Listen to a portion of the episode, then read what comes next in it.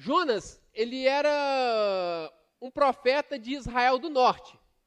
Ele era lá de Israel do norte, onde Amós havia profetizado. Os irmãos vão se lembrar que Amós sai de Judá, lá de Tecoa, e, e é, desce, né? Desce a, o relevo lá, sobe no mapa, né? Ou no mapa ele estaria subindo o mapa, mas conforme o relevo ele estaria descendo até Israel do norte, onde ele, ordenado pelo Senhor Deus, ele vai lá profetizar contra Israel.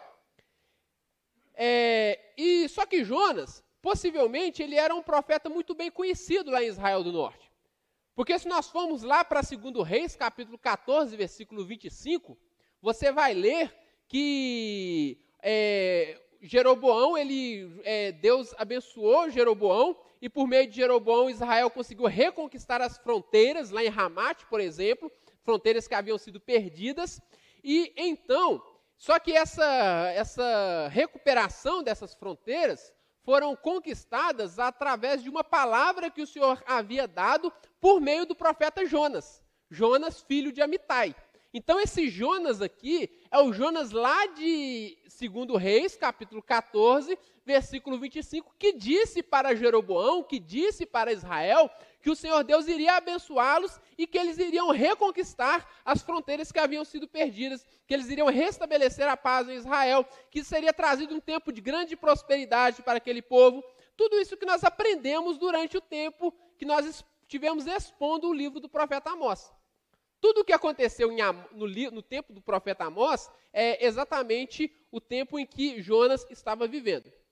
Né? Então, como eu disse, você observar, lá em 2 Reis 14, 25, é, o tempo em que Jonas profetizou em Israel é o tempo do rei Jeroboão II, o mesmo rei que aparece em Oséias e aparece em Amós.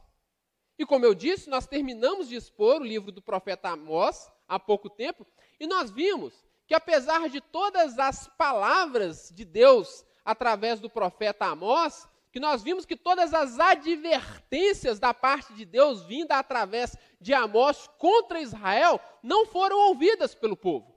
Israel não se arrependeu de seus pecados. Israel não se voltou para Deus. Israel não abandonou seus maus caminhos. Israel não abandonou a idolatria. Israel não abandonou a imoralidade sexual. Israel não abandonou a injustiça social. Ou seja, apesar do profeta Amós ter pregado contra Israel e dizendo: olha, vocês estão vendo essas prosperidades, vocês estão reconquistando as fronteiras, vocês estão vivendo um tempo de avanço no comércio, vocês estão vivendo um tempo de paz. Mas não achem que está tudo certo entre vocês e Deus, não. Porque vocês estão praticando imoralidade sexual, porque vocês estão vivendo em idolatria, porque vocês estão promovendo a injustiça social virá um grande castigo contra vocês se vocês não se arrependerem. Só que não houve arrependimento em Israel. Os irmãos viram nas exposições em Amós. Não houve arrependimento. E agora, é, na verdade, Israel seria duramente castigado. Israel seria destruído. Só que nós veremos que a vara na mão de Deus para castigar Israel seria a Síria. O povo que iria trazer grande sofrimento sobre Israel seria a Síria. E eu não sei quantos irmãos sabem, Nínive, a cidade aonde Jonas foi pregar, era a capital da Síria. Observem bem o que eu estou dizendo aqui. Israel recebeu uma notícia de que ele seria destruído por meio da Síria. O Senhor vira para Jonas e fala assim: Jonas, Agora você vai pregar lá naquela cidade, daquele povo, que eu disse que por meio deles eu vou destruir a sua cidade. Você iria? Né? Então, nós temos o relato de um profeta que somente depois de um ato de rebeldia, nós veremos, saiu de Israel, a nação do povo de Deus, onde não houve arrependimento, para ir pregar aos pagãos, lá em Nínive, o povo que era inimigo do povo de Deus, onde houve arrependimento. No meio do povo de Deus não houve arrependimento.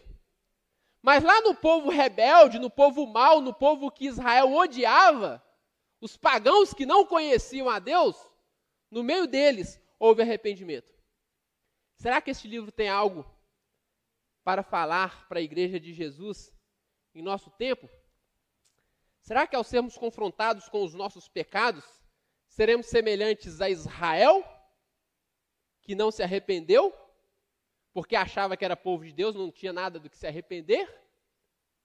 Ou será que iremos nos assemelhar aos ninivitas, que reconheceram que estavam em grande perigo e por causa disso se arrependeram de seus pecados? A quem nós vamos nos assemelhar? E BBG, um servo negligente. Esse é o título da nossa mensagem nessa manhã. E eu quero afirmar para vocês uma coisa. Jonas é o retrato de um servo que ignora as ordens de Deus e vive conforme a sua própria vontade. Jonas é o retrato de um servo que ignora as ordens de Deus e vive conforme a sua própria vontade. Nós veremos algumas características deste servo. A primeira característica que nós aprendemos a partir de Jonas é que Jonas é um servo que conhece a vontade de Deus. Versículos 1 e 2. Jonas conhece a, vontade de Deus. Olha como que o texto começa, olha como que o livro começa. A palavra do Senhor veio a Jonas, filho de Amitai, dizendo: Levante-se vá para a grande cidade de Nínive e pregue contra ela, porque a sua maldade subiu até a minha presença. Jonas, o profeta de Deus, aquele que provavelmente havia tido grande estima em sua terra, afinal, é, foi por meio dele, como eu já disse, que o Senhor Deus havia anunciado que iria aliviar o sofrimento de Israel lá nos tempos de Jeroboão II.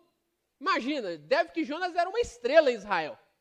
É o profeta por meio de quem Deus anunciou a nossa salvação. É o profeta por meio de quem Deus trouxe paz para o nosso povo.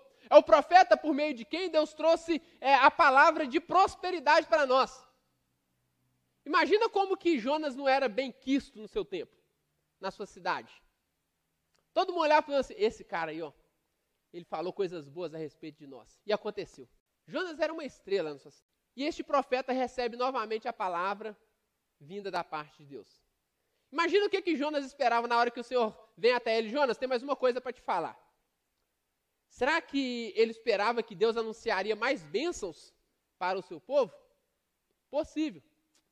Nós não sabemos. Mas certamente o que ele menos esperava foi o que ele ouviu. Ele poderia esperar muita coisa Deus dizer a ele. Ele poderia esperar que Deus dissesse muitas coisas a ele. Mas o que ele ouviu, ele não esperava. Jonas, levante-se, vá até Nínive, a grande cidade, pregue contra ela, porque a sua maldade subiu até a minha presença. No início do livro não fica claro porque Jonas rejeitou, porque Jonas recusou fazer a vontade de Deus. Mas se eu vou dar um spoiler para os irmãos aqui, se você for lá em, no capítulo 4, no finalzinho do livro, versículo 2, olha o que está escrito. Capítulo 4, versículo 2. Quando Jonas está orando ao Senhor, aborrecido, ele vira para Deus e fala assim: Ó, oh, ah, Senhor, não foi isso que eu disse, estando ainda na minha terra? Por isso me adiantei fugindo para Tarsis, porque eu sabia que tu és Deus bondoso e compassivo, tardio a irar-se e grande em misericórdia, e que mudas de ideia quanto ao mal que anunciaste. Senhor, eu sabia que se eu pregasse contra esse povo e eles se arrependessem, eu sabia que o Senhor ia perdoar. Por isso que eu não queria ir. Jonas não queria ir a Nínive porque ele sabia que se ele pregasse contra Nínive e Nínive se arrependesse, se houvesse arrependimento naquela cidade, o Senhor Deus iria poupar a vida daquele povo, porque ele conhecia o Deus a quem ele servia. Jonas conhecia que Deus é um Deus misericordioso. Jonas sabia disso, Jonas já havia experimentado isso na própria história do seu povo. O próprio povo de Israel conhecia o Deus misericordioso a quem ele servia. Jonas sabia que o propósito de Deus era salvar Nínive e não destruir Nínive. Jonas sabia disso. Então Jonas, na verdade, já sabia que se em Nínive haveria arrependimento, mas em Israel não estava havendo, como ele estava, estava percebendo, as palavras de Oséias e de Amós, é, melhor dizendo, Jonas sabia que em Nínive haveria arrependimento, mas em Israel não. Ele sabia que as palavras de Osés e de Amós, os chamados de arrependimento proferidos por meio de Osés e Amós, seriam ignorados por meio de Israel. Mas se as palavras de Jonas fossem ouvidas em Nínive e houvesse arrependimento em Nínive, aquelas vidas seriam poupadas. E Jonas sabia que Deus poderia fazer isso. O que, é que ele está imaginando? Se Oséias falou que Deus vai destruir Israel por meio de Nínive, se eu for lá e pregar contra Nínive e Nínive se arrepender e Deus não destruir Nínive, Nínive vai ser preservada e vai vir contra nós. E as palavras de Deus contra nós irão se cumprir. Percebe como que Jonas está se rebelando contra a palavra de Deus como um todo? Não foi uma simples desobediência. Ele está se rebelando contra toda a palavra de Deus. Porque para Jonas, Deus ser gracioso com Israel, o povo da aliança, era o que se esperava. Deus ser gracioso comigo, crente, filho de crente, batizado aos 12 anos, conforme se espera entre os batistas, Deus ser gracioso comigo é normal. Agora, Deus ser gracioso com a Síria, aquele povo mau, inimigo de Deus, isso é inaceitável. Muitas vezes nós somos como Jonas. Queremos misericórdia para nós, mas queremos todo o rigor da lei para o outro. Queremos todo o rigor da lei para o outro. Misericórdia para mim, justiça para o outro, lei para o outro, castigo para o outro. Que os maus sejam punidos. Eu mereço misericórdia. Mas Deus não deve explicações a Jonas. Deus não deve explicações a Jonas. E por isso a ordem dele é direta e clara. Mesmo que tudo aquilo parecesse absurdo aos olhos de Jonas, não importa, ele deveria obedecer. Nós muitas vezes somos assim, irmãos. Muitas vezes é, nós sabemos qual é a vontade de Deus, mas queremos somente obedecer se essa vontade de Deus fizer sentido para nós. Presta atenção no que eu estou dizendo. Jonas sabia qual era a vontade de Deus. Ele não queria obedecer porque para ele não fazia sentido Deus tratar o povo de Israel com justiça, com castigo, e tratar os, os ninivitas com misericórdia, com graça. Muitas vezes nós somos assim. Nós conhecemos a vontade de Deus, mas muitas vezes a vontade de Deus não faz sentido para nós. E aí nós queremos obedecer somente se ela fizer sentido. O problema é que na maioria das vezes a vontade de Deus não vai fazer sentido para nós, não vai fazer sentido para nós. Sabe por que, que a vontade de Deus muitas vezes, ou na maioria das vezes, não vai fazer sentido para nós? Porque a vontade de Deus nos parece muito dura, nos parece sem sentido. Não que ela seja, mas porque obedecer à vontade de Deus implica em desobedecer à nossa vontade. A vontade de Deus, ela não faz sentido e é muito dura para nós, porque nós achamos, ou melhor dizendo, porque fazer a vontade de Deus implica em desobedecer a nossa vontade. Foi assim com Adão e Eva. Foi assim com Jonas. É assim conosco. Se formos honestos, nós iremos reconhecer que nós somos mais parecidos com Jonas do que queremos aceitar. Nós conhecemos a vontade de Deus, nós conhecemos o caráter de Deus, mas nós escolhemos desobedecer escolhemos desobedecer. Não, isso não faz sentido. O quê? De onde, de onde, de onde que, que, por que que, por que que eu só posso transar depois que casar? Por que que é pecado fazer sexo antes do casamento? Não faz sentido, afinal, é, fazer sexo é bom, me dá prazer, por que seria errado ter prazer? Por que seria errado ter prazer? Não, isso é retrógrado, fazer sexo só depois do casamento. E só homem com mulher não pode. Não faz sentido. Não faz sentido na sua mente, porque você não quer desobedecer à sua vontade. Porque você não quer se submeter à vontade de Deus, porque você é rebelde contra Deus. Você conhece, você sabe qual é a verdade, mas não aceita, porque você é rebelde. Assim como Jonas é. Quando eu falo você, eu estou falando de mim também. Nós somos rebeldes. Então, Jonas era um servo que conhecia a vontade de Deus, mas que escolheu desobedecer e assim nós destacamos mais uma característica deste servo rebelde. É um servo que foge, versículo 3. Jonas se levantou, mas para fugir da presença do Senhor para Tarsis. Desceu a Jope e encontrou um navio que ia para Tarsis. Pagou a passagem, embarcou e foi para Tarsis, para longe da presença do Senhor.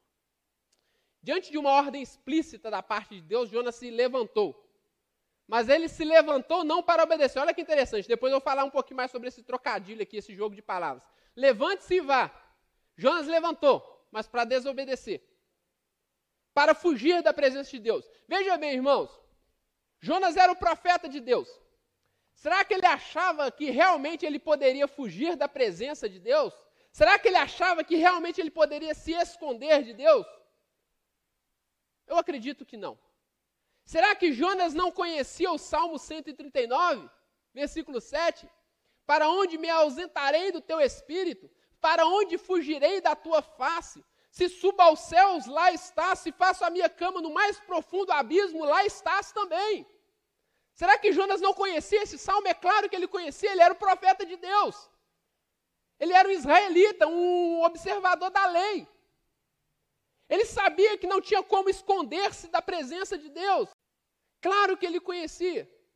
Então, mesmo assim, e como assim, ele se levantou para fugir da presença de Deus? O texto nos mostra. Olha que interessante. Ele se levantou para fugir da presença do Senhor para Tarsis. Fugiu para Tarsis. Observe lá em Isaías capítulo 66, versículos versículo 19, em qual lista Tarsis se, é, aparece? Isaías capítulo 66, versículo 19. Olha só que interessante. Está escrito assim, ó. Porém, entre elas um sinal, e alguns dos que foram salvos enviarei às nações, a Tarsis, Pul e Lude, que atiram com o arco a Tubal e Javã, até as terras mais remotas, que jamais ouviram falar de mim, nem viram a minha glória. Eles anunciarão entre as nações a minha glória. Percebe onde Tarsis aparece? Entre as nações que nunca ouviram falar de Deus. Entre as nações que não conheciam a glória de Deus. Quando Jonas resolve fugir para Tarsis, ele está indo para um lugar aonde não se fala de Deus, aonde o nome de Deus não é pronunciado, aonde a palavra de Deus não é falada. Douglas Stuart vai dizer o seguinte, abre aspas, Jonas tentou fugir para um lugar onde não encontraria irmãos na fé, esperando que isso impedisse que a palavra de Deus o alcançasse novamente, fecha aspas. Ele foi para um lugar onde ele não seria é, importunado com a palavra de Deus. Jonas desejava que ninguém o incomodasse, que ninguém o lembrasse do Deus que o chamara. Jonas, no ato de rebeldia, foge não tanto dos olhos de Deus, mas ele fugiu, porque fugir dos olhos de Deus era impossível. Mas ele fugiu numa tentativa de esquecer Deus e Sua palavra. Jonas estava desejando se esquecer de Deus e da Sua palavra. Richard Phillips vai falar algo bastante interessante, preste atenção, abre aspas. Neste ponto, ele é igual aos cristãos, que escolhem seguir um caminho pecaminoso e evitam outros cristãos, deixando de ir à igreja. Eles justificam o que estão fazendo e inventam desculpas para suas escolhas. Mas, como Jonas, o fato de eles evitarem a companhia santa demonstra o estado verdadeiro do seu coração. Fechado. Jonas é igual aquele crente que está vivendo uma vida de pecado e não quer ficar perto dos crentes para os crentes não lembrar ele que ele está em pecado. Entende? Por que você não está na igreja? Já estou muito ocupado. Nada, está pecando e não quer que ninguém o confronte. Por que você não está na igreja mais? Não, estou cheio de coisa para fazer. Nada, não quer ser lembrado da palavra de Deus. Era isso que Jonas estava fazendo. Jonas não tinha como se esconder de Deus, mas ele podia fugir para um lugar onde a palavra de Deus não era falada. Jonas não podia se esconder dos olhos de Deus, mas ele podia ir para um lugar onde ele não seria lembrado do Deus e da palavra desse Deus. Muitas vezes, nós crentes evitamos o convívio cristão para não precisarmos ser confrontados com a palavra de Deus e termos os nossos pecados confrontados.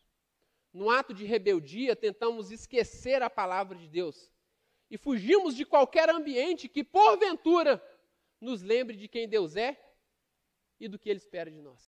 Observem a parte B do versículo. Que interessante.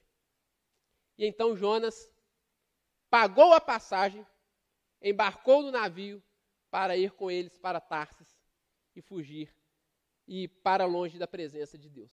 O texto nos diz que Jonas desceu a Jope, era para ele dar a parte B, não li só C. Desceu a Jope, encontrou um navio que ia para Tarsis, pagou a passagem, embarcou no navio para ir com eles para Tarsis, para longe da presença de Deus.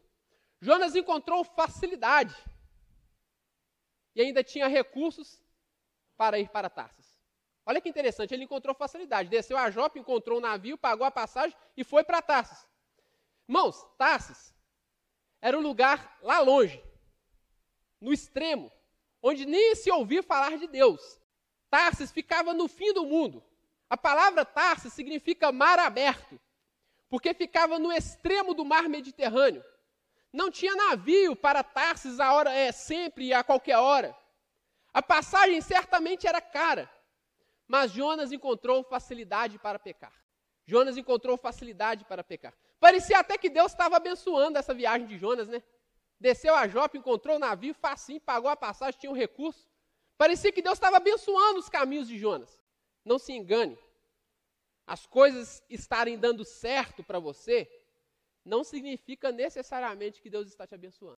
Não significa. Não é porque está tudo dando certo na sua vida que Deus está te abençoando, não. Não se engane. William Banks vai dizer o seguinte: quando uma pessoa decide fugir de Deus, Satanás facilita o transporte. Quando uma pessoa decide fugir de Deus, Satanás facilita o transporte. Às vezes as coisas vêm tão fáceis para nós, né? Vem tão fácil. O acesso lá à pornografia vem numa facilidade. Um clique, você está assistindo lá o futebol, aparece uma propaganda, você vai clicar para poder tirar a propaganda. Cai no negócio. Você assusta, você já está vendo. Será que é Deus que está abençoando? Ou será que é o diabo que está mandando transporte para você. Cuidado. Cuidado. Às vezes deu tudo tão certo. Ninguém te pegou, ninguém viu. Você só negou imposto a vida inteira. Ninguém, o, o leão nunca pegou. Será que é Deus que está abençoando? Será que é o diabo que está facilitando o transporte? Mas outra coisa que nós observamos é que Jonas pagou a passagem. Essa parte, pegando a, frase que eu ouvi muito ontem dos meninos, essa frase me pegou. Jonas pagou a passagem, que certamente não foi barata. Jonas dispôs tempo, essa viagem poderia durar até um ano. Assumiu os riscos de uma viagem, porque viajar naquela época de navio era perigoso. Assumiu os riscos da viagem e ele ainda pagou para pecar. Jonas pagou para pecar. Percebe como que o pecado custa caro? Desobedecer a Deus, irmãos, custa caro. Pode custar seus recursos, pode custar sua família, pode custar sua saúde, pode custar a sua vida. E o pior, pode custar o seu relacionamento com Deus. Porque para pecar, como nós vimos, nós precisamos fugir da presença de Deus. Nós precisamos esquecer do que Deus nos diz. Nós precisamos esquecer de quem Deus é. Nós precisamos esquecer da Sua palavra. Para pecar, nós precisamos fugir da presença de Deus. Precisamos ignorar o relacionamento que nós temos com Ele. Muitas vezes nós pagamos para pecar. E pagamos caro. Pecado já nos traz tantos problemas, a gente ainda paga ainda. Mas como falamos, não é possível fugir da presença de Deus. Então, o que acabamos fazendo é ignorar as verdades a respeito de Deus. Percebemos mais uma característica deste servo. Ele é um servo que ignora, versículos 4 a 5a. Como nós vimos, desobedecer a Deus, ou para desobedecer a Deus, Jonas ignorou o fato de que Deus, a quem ele servia, é o Deus de todo o universo, de quem não se pode esconder. O pecado, irmãos, sempre nega algo a respeito de Deus. Por isso Jonas fugiu para um lugar onde na mente dele ele não seria lembrado de Deus e da sua palavra. Ele não queria que nada apelasse à sua consciência, como eu já disse. Ele não queria que ninguém lembrasse ele de quem é Deus e da palavra de Deus. Mas Deus foi atrás de Jonas. Deus foi atrás de Jonas. Porém, o texto nos diz que Jonas não viu nada disso. Deus não, Jonas não viu a tempestade, Jonas não viu os ventos, Jonas não viu nada do que estava acontecendo nas nuvens, porque Jonas é, foi para o, para o porão do navio. Jonas desceu para o porão do navio. Jonas deu um péssimo testemunho, porque ele era profeta de Deus, do Deus de quem não se pode fugir. Mas como nós veremos um pouquinho à frente, ele mesmo disse que estava tentando fugir da presença de Deus e ele disse para aqueles homens, para aqueles marinheiros. Jonas ignorou a vontade ou a verdade a respeito de Deus. Jonas ignorou a sua missão que Deus havia dado a ele e que Deus havia dado ao povo de Israel, que era revelá-lo ao mundo. Jonas ignorou a sua missão de testemunhar quem Deus é. E para, para ignorar a sua missão de testemunhar quem Deus é, ele ignorou quem Deus é.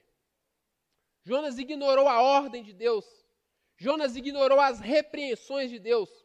O navio estava a ponto de afundar, mas ele não se importava. Jonas ignorou a situação arriscada que ele havia colocado todas aquelas pessoas. Jonas, ao se rebelar contra Deus e se voltar para a sua própria vontade, ignorou tudo e pensou só em si mesmo. Jonas ignorou tudo e pensou só em si mesmo, foi egoísta. O pecado de Jonas era íntimo. Ele achava que ninguém tinha nada a ver com isso. No entanto, sua atitude teve consequências desesperadoras para todos aqueles marinheiros. Tiveram que lançar as cargas no mar. Tiveram que, abrir, tiveram que tomar prejuízo por causa do pecado de Jonas. Todo pecado cometido irá afetar outras pessoas. Não diga, este pecado é meu e ninguém tem nada a ver com isso. É uma coisa entre eu e Deus. Você faz parte do corpo de Cristo. O pecado que você comete no seu íntimo, na sua intimidade, afeta toda a igreja. Afeta toda a igreja de Jesus. Afinal, se um membro do corpo está doente, quem que sofre? Todo o corpo. Todo o corpo sofre. Ah, mas ninguém tem nada a ver com a minha vida. Se você faz parte da igreja de Jesus, você pode ter certeza. Os pecados que você comete escondido está trazendo prejuízos para a sua família, para a sua igreja, para os seus para as pessoas que estão que fazem parte dos seus relacionamentos. Está afetando muita gente. Mas em última análise, Jonas ignorou até mesmo o estado deplorável em que ele estava entrando. Agora sim, olha só que interessante o trocadilho de palavras, o jogo de palavras que o texto faz. Olha, versículo 2: Levante-se e vá para a grande cidade de Nínive. Versículo 3: Jonas levantou-se. Mas ao levantar-se, ao invés de cumprir a vontade de Deus, ele desceu. Desceu a Jope. Então levantou-se um vento. Mas Jonas não viu porque ele havia descido ao porão. Todo este esforço para fugir da presença de Deus fez Jonas descer ao mais profundo, a, a uma situação mais baixa que ele poderia imaginar. Ele vai continuar descendo. Vai cair no mar, vai parar lá na barriga do grande peixe, no fundo do mar. Fugir da presença de Deus te leva para baixo, te leva para um estado baixo, de trevas, de vale, de escuridão. Deus falou: Jonas, levante-se. Ele levantou para desobedecer e foi levado ao mais baixo. Todo este esforço, fugir, ignorar, descer. Percebe como que para pecar nós precisamos nos esforçar? Pecar cansa. Pecar cansa. A irmã Lúcia lembra do, peca, do, do pecado, da pregação do meu pai. Uma vez ela me, me comunicou que ela lembra-se de uma pregação do meu pai. Meu pai dizia que o pecado nos faz ficar como, irmã? Encurvados. Porque é um peso muito grande que a gente carrega. Cansa. Manter o pecado, esconder o pecado, cansa. Exige muito esforço. Cansa a nossa alma, maltrata a nossa mente, maltrata o nosso espírito e o nosso corpo. E por isso, Jonas se revela como um servo que dorme. Versículos 5b a 6. O texto diz que enquanto tudo aquilo acontecia, Jonas dormia. A exaustão causada por causa de seu pecado fez entrar em um sono profundo, de tal forma que não permitiu que ele visse o que estava acontecendo. Jonas dormia como um bebê em perfeita paz, no exato momento em que ele fugia da vontade de Deus. Cuidado para você não achar que porque você está em paz, Deus está se agradando de você. Ah, mas meu coração está em paz. Eu estou vivendo dessa forma, eu estou fazendo isso, aquilo outro, mas eu estou em paz. Meu coração está em paz. Vai confiar no seu coração, irmão? Enganoso é o coração humano. E a sua doença é incurável. Vai confiar nesse coração? Quem o conhecerá? Jeremias 17, 9. Pode ser que você esteja tão envolvido pelo pecado, pode ser que você tenha descido tanto, que você não consegue ver as repreensões de Deus contra você. Talvez este seja o estado da igreja de nosso tempo. Será que Deus não está nos repreendendo como igreja? Com tempestades, e essas tempestades estão afetando o mundo, e o mundo está clamando aos seus deuses, o mundo está dispondo de todos os seus recursos, mas nós, como igreja de Jesus, que conhecemos o Deus dos céus, que fez o mar e a terra, estamos dormindo. Talvez o mundo esteja gritando conosco: acordem, clamem ao Deus de vocês por nós, porque nós já tentamos todos os recursos, já clamamos a todos os deuses e nada pode nos ajudar. Mas talvez nós estamos tão envolvidos pelo nosso pecado e tão cansados e tão esgotados por causa da nossa pecaminosidade que nós estamos dormindo e não podemos socorrer o mundo que se encontra em aflição. Por nossa própria causa.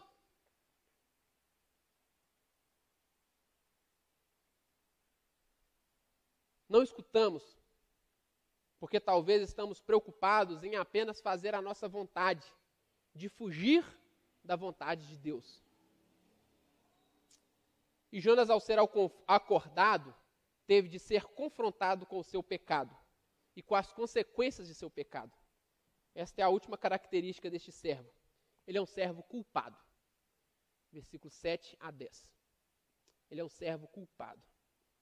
Numa tentativa de desespero, aqueles homens lançaram sortes para saber de quem era a culpa e é interessante, será que aqueles homens achavam que eles não tinham pecado? Será que eles achavam que eles não tinham culpa nenhuma? Certamente não. Eles sabiam que eles, em última análise, todos eles é, tinham de corrigir alguma coisa na vida. Mas eles já haviam tentado de tudo. Eles já haviam clamado a todos os deuses que eles conheciam. Só que aqueles homens, irmãos, eles eram marinheiros experientes. Eles sabiam que aquela tempestade não era algo comum algo de muito errado estava oculto e precisava ser revelado. Algo de muito errado no meio deles estava oculto e precisava ser revelado. Então, ao lançarem sortes, o Senhor, em sua providência, revelou que no meio deles havia um servo rebelde que precisava se arrepender. E então eles perguntaram a Jonas: Jonas, quem é você? A primeira coisa revelada sobre Jonas é, qual, é, é o povo ou a nação a qual ele pertence. Ele fala: Eu sou hebreu. Eu faço parte do povo de Deus. Eu faço parte daquele povo que deveria testemunhar quem Deus é. Eu faço parte do povo que deveria viver conforme a vontade de Deus. Eu faço parte do povo que conhece a vontade de Deus, mas se rebela contra a vontade de Deus. Eu faço parte desse povo. Eu faço parte do povo que pertence ao Deus dos céus, que criou o mar e a terra. Ou seja, eu sou servo do único Deus capaz de promover ou dar fim a essa tempestade. Porque tudo o que vocês estão vendo, o céu, a terra e o mar, pertence ao Deus a quem eu temo. Então aqueles homens ficaram aterrorizados, porque Jonas já havia dito que ele estava fugindo ou tentando fugir da presença de Deus. Mas por que Jonas estava fugindo? Aqueles homens talvez poderiam se perguntar. Por que Jonas está fugindo? O que ele fez de tão horrível, de tão errado, para que Deus o atormentasse com tamanha tempestade? Talvez isso aqueles homens não entendessem ou não sabiam. mas eles temeram a Deus. Se esse Deus está fazendo tudo isso por causa de alguma coisa que este homem fez, é melhor a gente temer este Deus. Inclusive, Jonas, o que, que a gente faz com você? Porque eu não tenho nem coragem de. Porque a lógica era pegar Jonas e jogar no mar mesmo. Essa era a lógica, eles deveriam fazer isso automaticamente. Só que eles pensaram: esse Deus que você serve é tão poderoso que nós não temos nem coragem de pegar você e jogar você no, no, no mar. Me, nos dias, o que, que nós devemos fazer com você? O que, que eu faço com você, Jonas? Já pensaram, irmão, se o mundo olhar para nós e falar assim: o que, que eu faço com a igreja?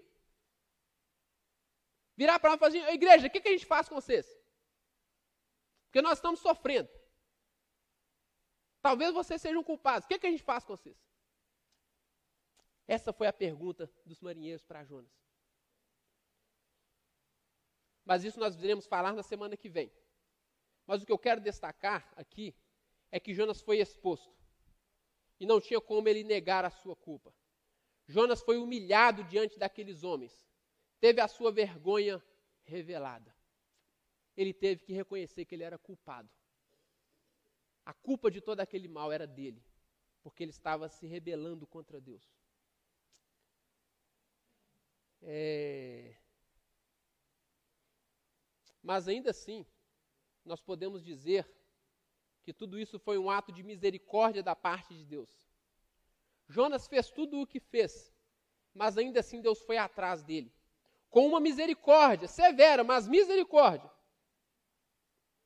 E expôs o seu pecado, para que assim começasse o processo de restauração do seu servo.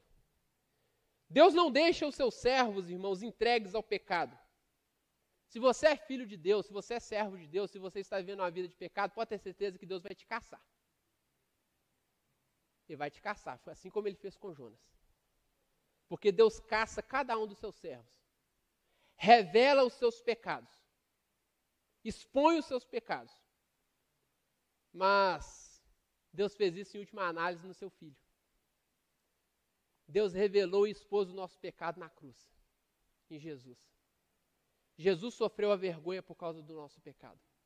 Jesus sofreu castigo por causa do nosso pecado. Em Jesus, Deus expôs o nosso pecado, o castigou e revelou o seu amor por nós. Então, concluindo, é muito fácil nos identificarmos com Jonas. Nós conhecemos a vontade de Deus para as nossas vidas, mas tentamos fugir muitas vezes. Tentamos evitar toda e qualquer ocasião que possa nos lembrar dessa vontade. Ignoramos quem Deus é ignoramos a sua palavra, ignoramos as suas repreensões, mesmo que isso traga prejuízo a nós e aos que estão perto de nós. E entorpecidos pela nossa vontade, entramos em um estado de inanição, dormimos achando que está tudo bem. Mesmo que tudo e todos grite conosco para que façamos o que devemos fazer. Mas chega um momento em que não podemos mais fugir nem ignorar e nem dormir. Deus nos captura, nos pega pelo colarinho, nos coloca diante do espelho e nos faz ver quão pecadores nós somos. E então nós reconhecemos que nós somos grandes pecadores. Mas eu tenho uma palavra de esperança para você. Grandes pecadores carecem de um grande Salvador. E o mesmo Deus que nos caçou, às vezes até de maneira severa, é quem nos salva. Nos salva não da sua correção, mas nos salva de nós mesmos. Nos salva de nossa rebeldia. Nos salva de nosso pecado. Que nós possamos reconhecer que nós não somos tão melhores do que Jonas do que como achamos. E que nós possamos reconhecer que nós precisamos de arrependimento. E que nós possamos reconhecer que ao nos arrependermos, ao nos arrependermos, nós reconhecemos que somos grandes pecadores, mas que temos um grande Salvador. E esse Salvador é Jesus. E a nossa vergonha, o nosso pecado já foi exposto na cruz. Você não precisa mais continuar sendo exposto, nem sendo envergonhado. Se arrependa. e desfrute do perdão do grande Salvador.